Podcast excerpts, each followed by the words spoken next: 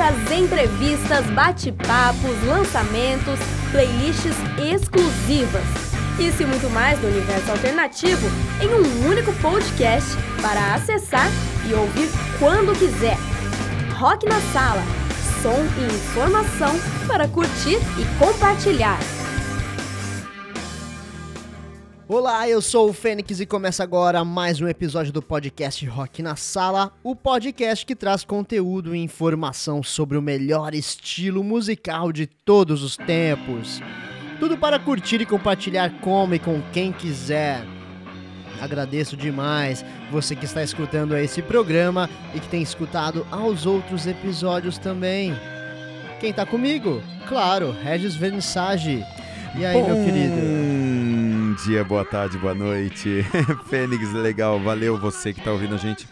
Mais uma vez, dando continuidade à nossa série de programas, é, as décadas, o As rock, décadas. né, durante as décadas. Isso aí, estamos chegando no episódio número 28. E hoje a gente vai destacar o que aconteceu de mais curioso nos anos 70. Anos 70, ele foi muito marcado pelo rock progressivo. O rock progressivo ele emergiu daquela história da desilusão com o hip, né? O sorridente da década de 60 já não tinha mais graça. O lance era temas mais complexos e obscuros que motivassem a reflexão, né? E também o o- a experimentação e a forma de captura foram elementos essenciais no rock progressivo. O que a gente pode ver aqui nesse King Crimson, King Crimson. que eu trouxe esse King Crimson ao vivo no Hyde Park em 1970, fazendo o clássico total 21st Century Schizoid Man do primeiro álbum In the Curse of the Crimson King de 69. Então vai lá.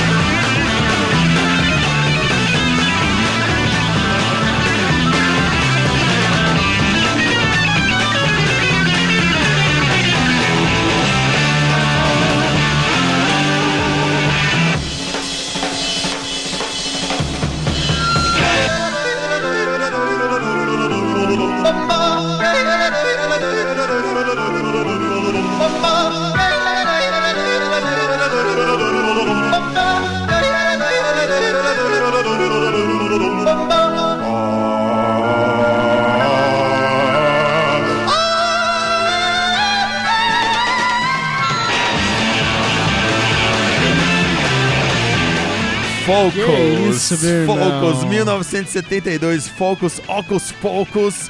É, do Ocus Pocus está no segundo disco dos holandeses Moving Waves de 71. Esse som, esse som é um som incrível que ele me acompanha desde a minha infância. A primeira Que vez que eu isso. escutei Ocus Pocus, acho que eu tinha, sei lá, uns. Olha essa flauta. Eu tinha uns 10, 11 anos, cara. Eu, eu, eu, eu falei, que que é isso?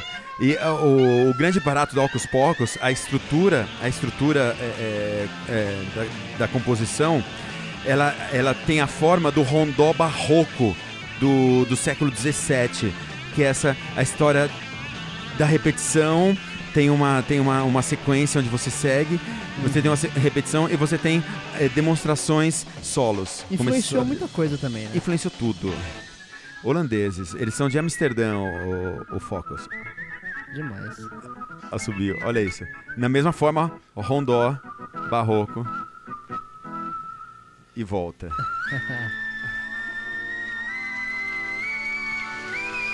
Assobiando.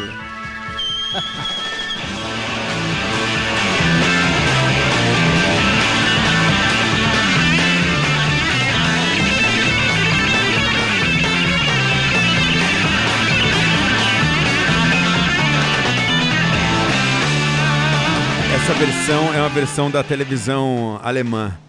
É, 72. Demais. Incrível. Que isso.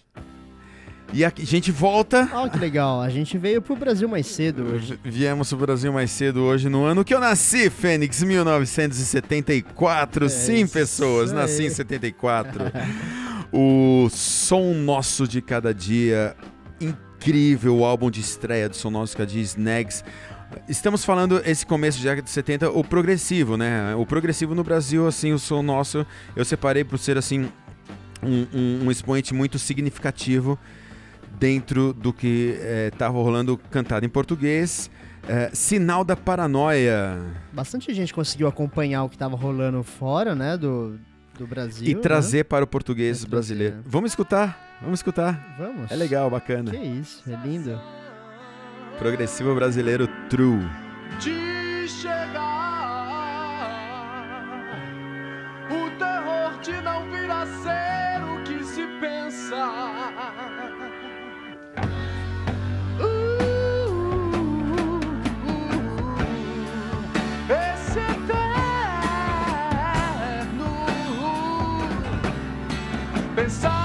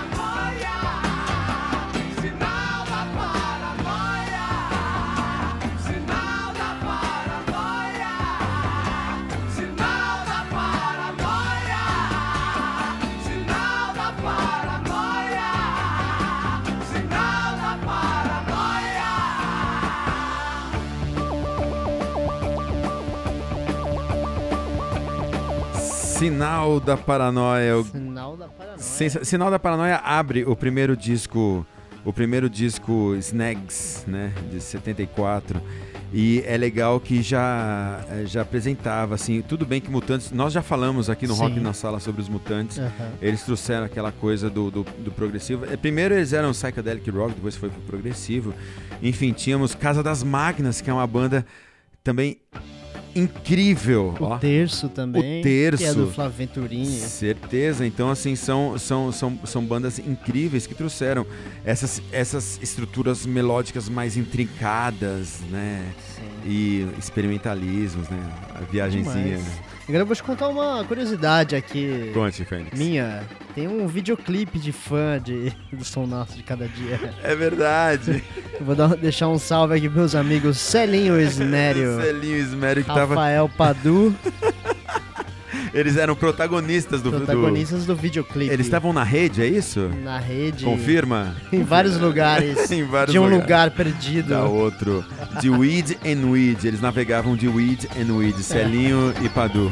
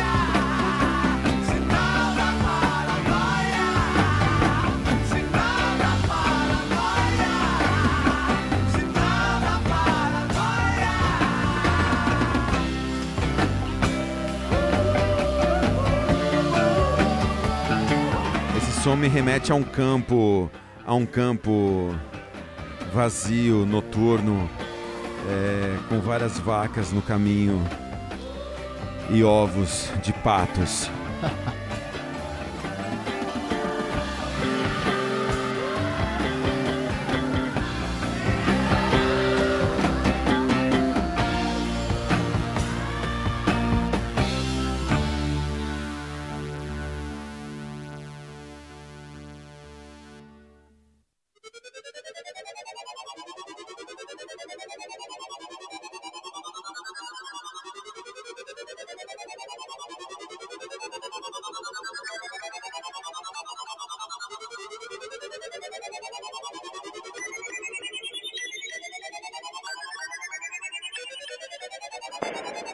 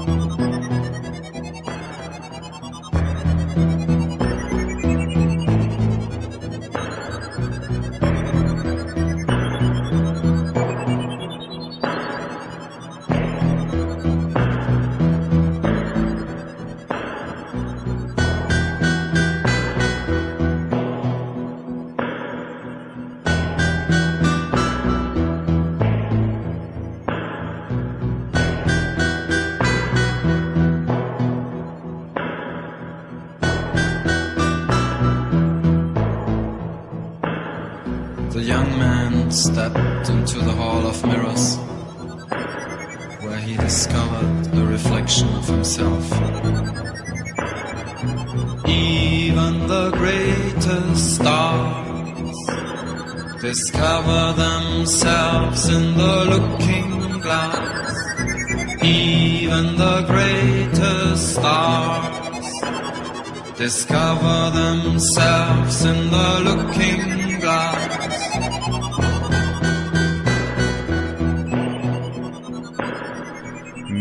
1976, Kraftwerk tinha gravou The Hall of Mirrors, que foi lançado em 77 no sexto álbum do Kraftwerk, Trans Europe Express. The Hall of Mirrors é um absurdo isso. Que isso. Se você tiver na mesma vibe que nós estamos aqui, com certeza tá sendo algo pesado pra você escutar. O Kraftwerk, na verdade, ele, ele, ele foi um dos grandes expoentes do krautrock, né? O krautrock foi aquela reação cultural é, alemã ao vácuo do, pó- do pós-segunda guerra. Percussores do industrial também, É, dizer. exatamente, mas eles rejeitavam a cultura anglo-americana, entendeu? Em prol de uma definição própria, uma definição alemã do que eles seriam. E essa definição, ela, ela era mais radical e mais experimental do que tinha. O minimalismo, o menos é mais. Kraftwerk trouxe essa ideia do menos é mais. Isso são, são estruturas muito simples, que são atmosféricas, logicamente, fazem você né, viajar alguns degraus além mas eh, teve, uma, teve uma importância tamanha, influenciou sectos quando a gente pensa em rock. E quando a gente pensa no progressivo alemão, que sai do progressivo que a gente estava ouvindo até agora com, com, com os expoentes anteriores.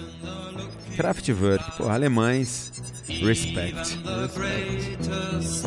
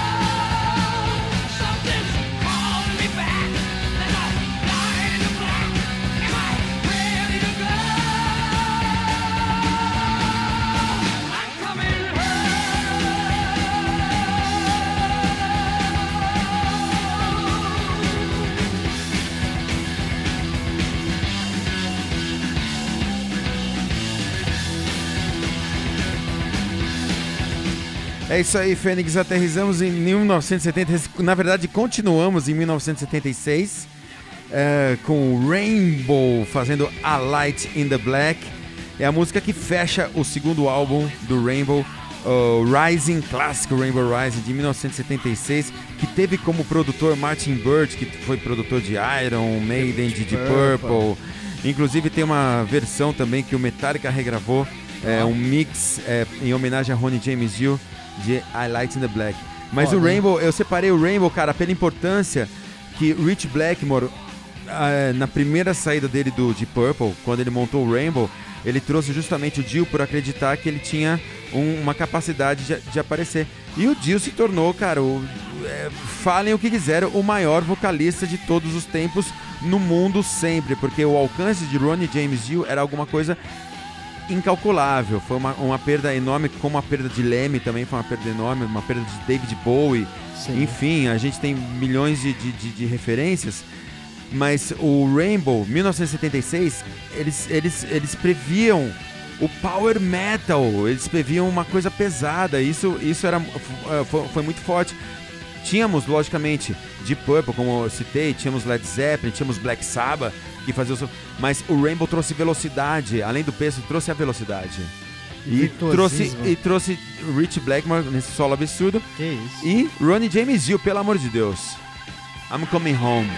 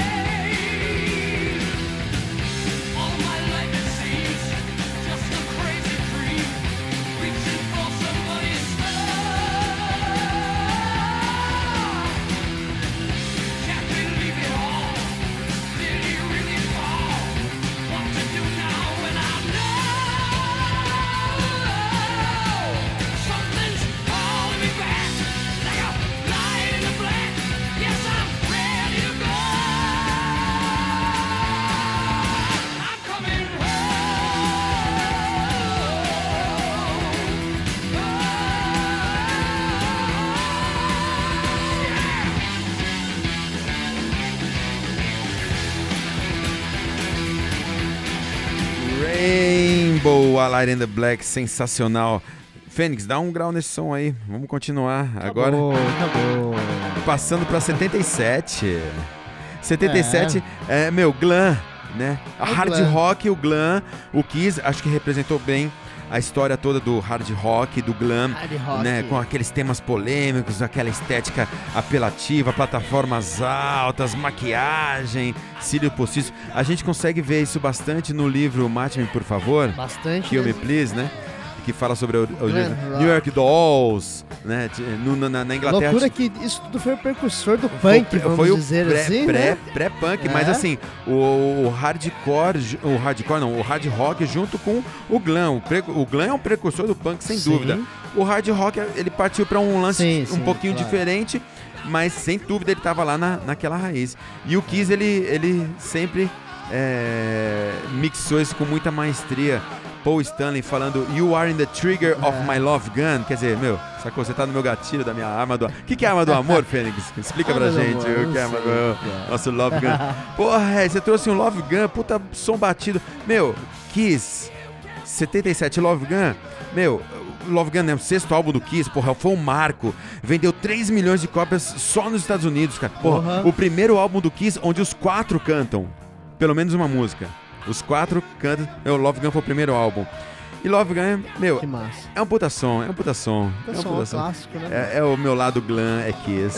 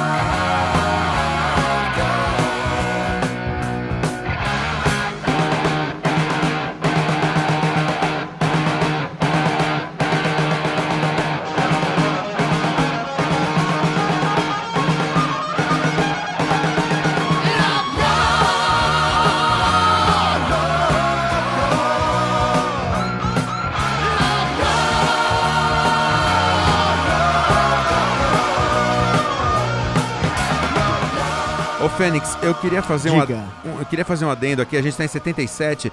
Eu queria voltar um pouquinho no tempo, cara. Você me permitiria voltar? Eu tenho um motivo, eu tenho um motivo pra gente voltar no tempo.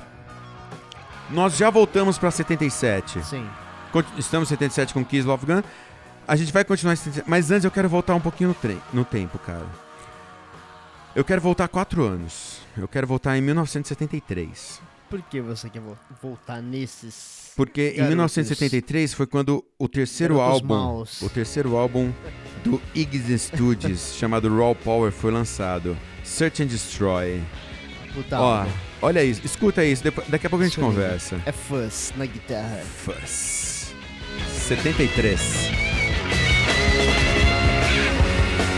I'm a streetwalking cheetah with a hat full of napalm. I'm runaway son of the nuclear. I am the world's forgotten boy, the one who searches and destroys.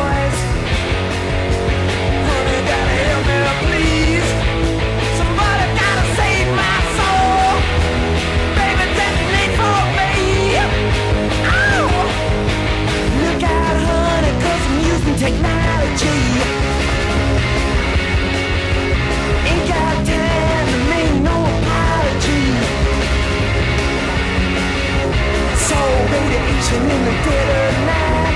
Love in the middle of a firefight. Honey, gotta strike me blind. Somebody gotta save my soul. Baby, penetrate my mind. And I'm the world's boy. The one searching, searching to destroy.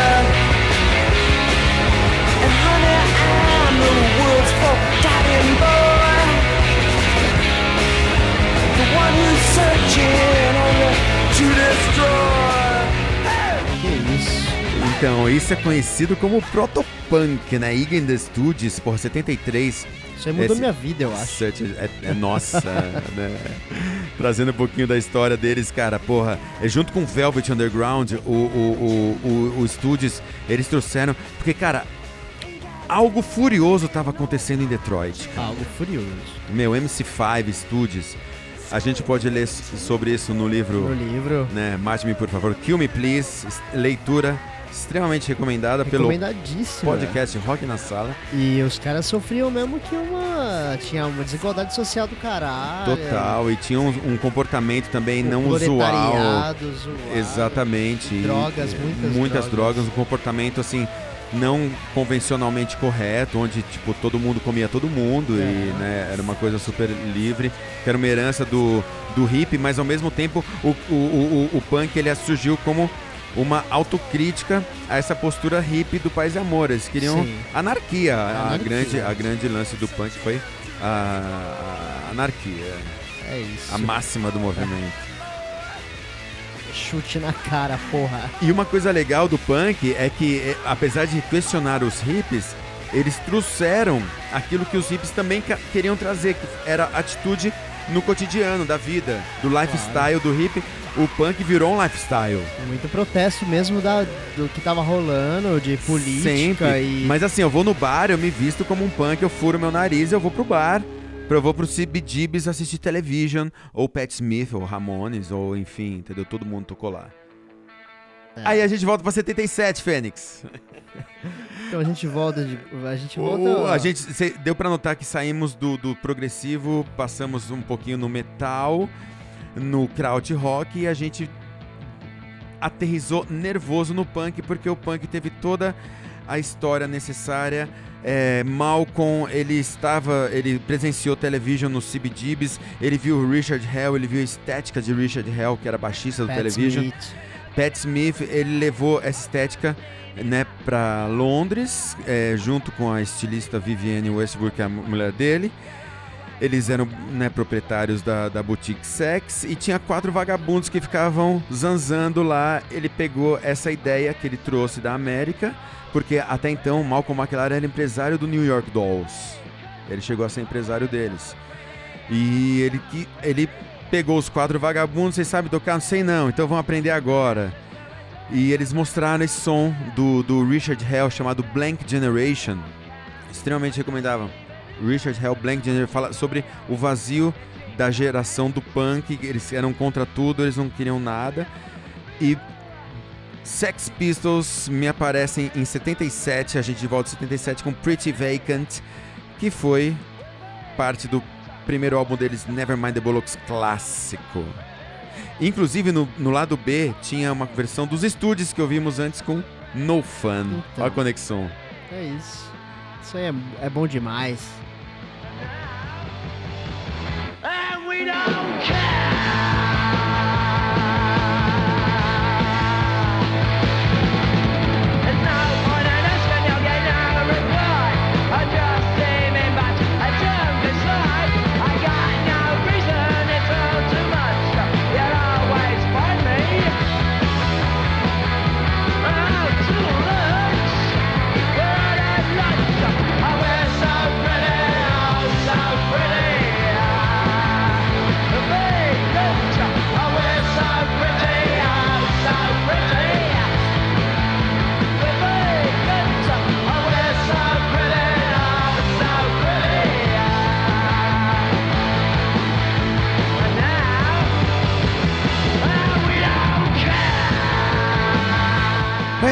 So pretty, oh, so pretty, yeah.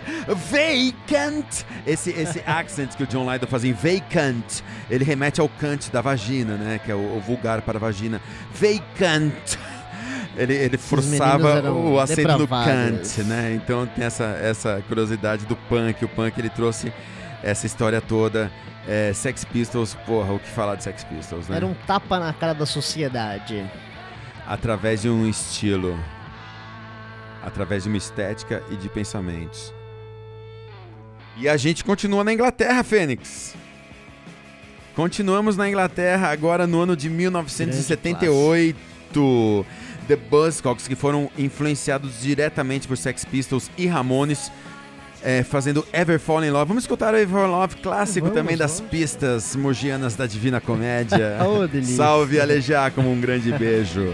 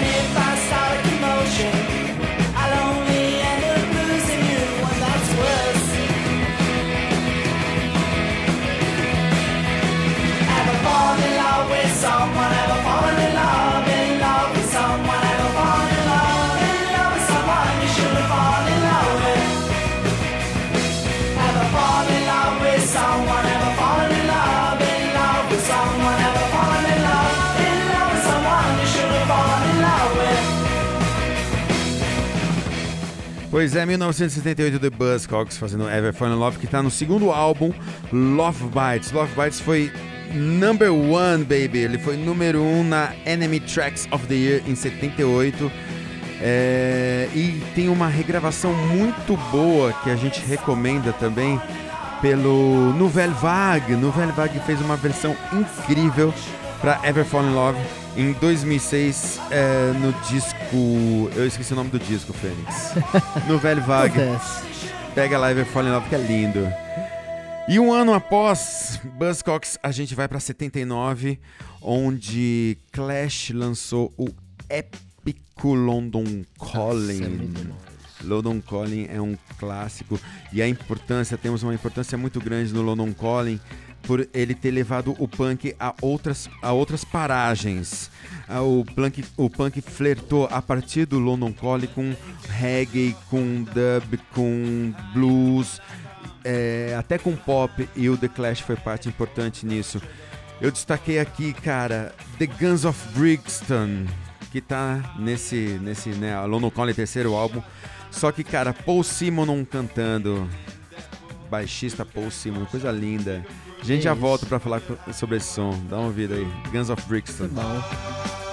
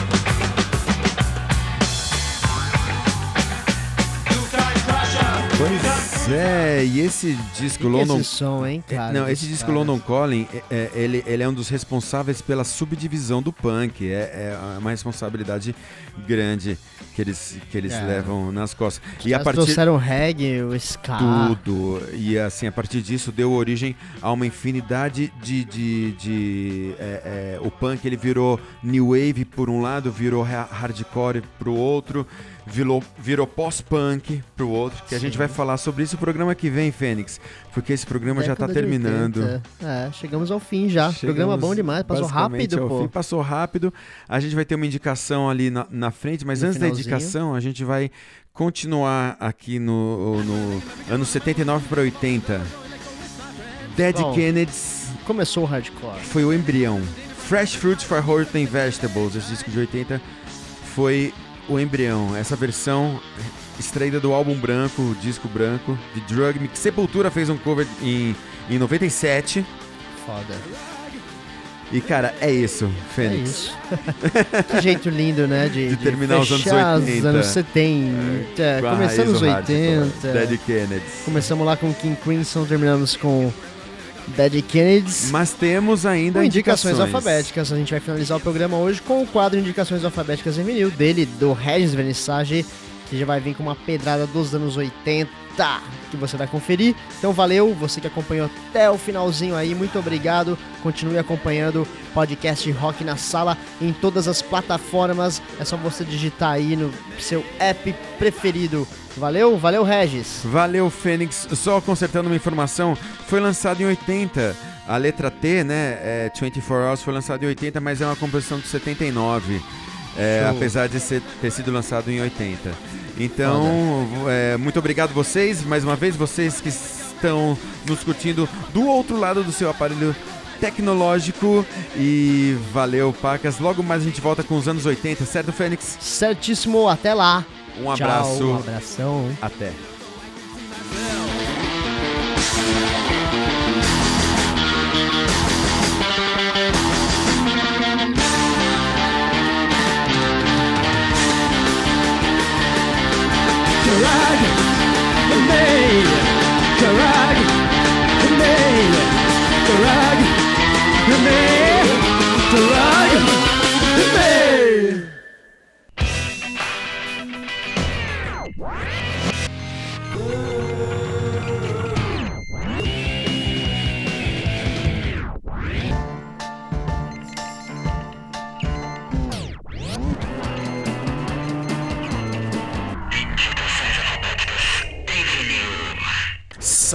Salve Fênix, salve galera do Rock na Sala!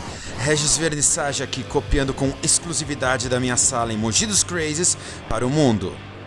No quadro Indicações Alfabéticas em Vinil, mostrarei um pouco, de A a Z, o que acontece ou o que aconteceu de mais interessante nesse vasto e inesgotável universo dos bons sons. Então apertem seus cintos e boa viagem em busca dos mistérios deste mundo.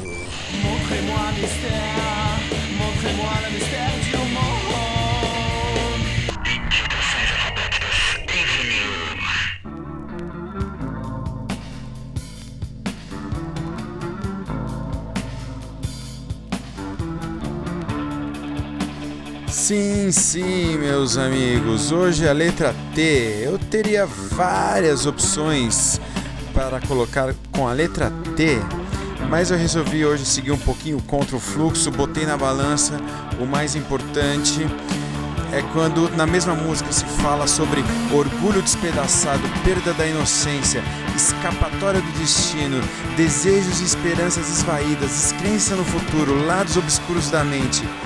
Não teve como. Joy Division fazendo 24 Hours. So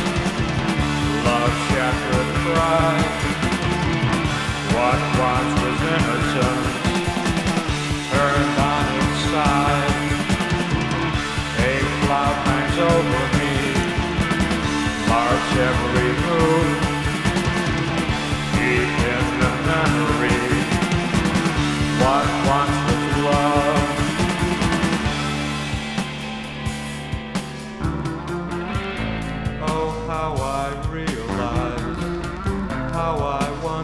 time put into perspective. Try so hard to find just for one moment. Thought I found my way. Destiny unfolded. I watched it slip away.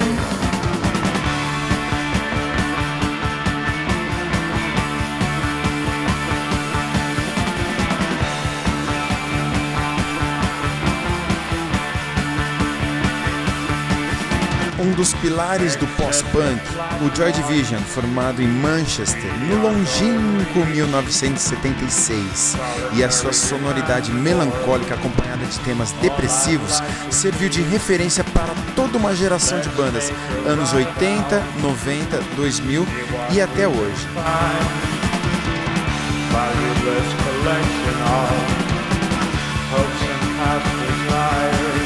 A história do Joy Division se conflui com a da gravadora Factory de Tony Wilson, que inclui, entre outras loucuras, a assinatura de um contrato com sangue, cara.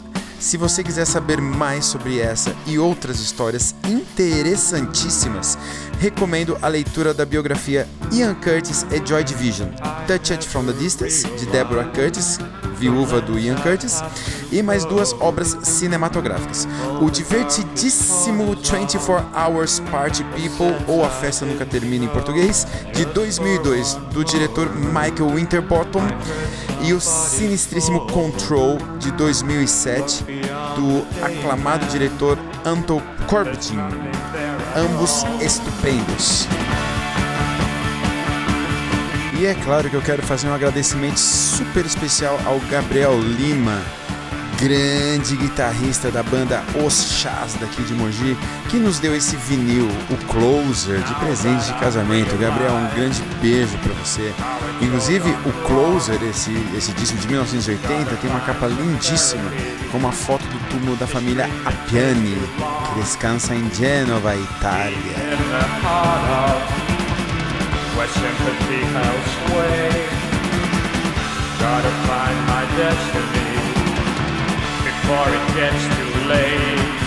Ian Curtis say, Gotta find my destiny before it gets too late. Ele encontrou o destino dele e a gente vai ficando por aqui na letra T, 24 Hours, esse clássico uterino do Joy Division. Valeu, Fênix, valeu você que está ouvindo o Rock na Sala. Logo mais tem mais um grande abraço e até!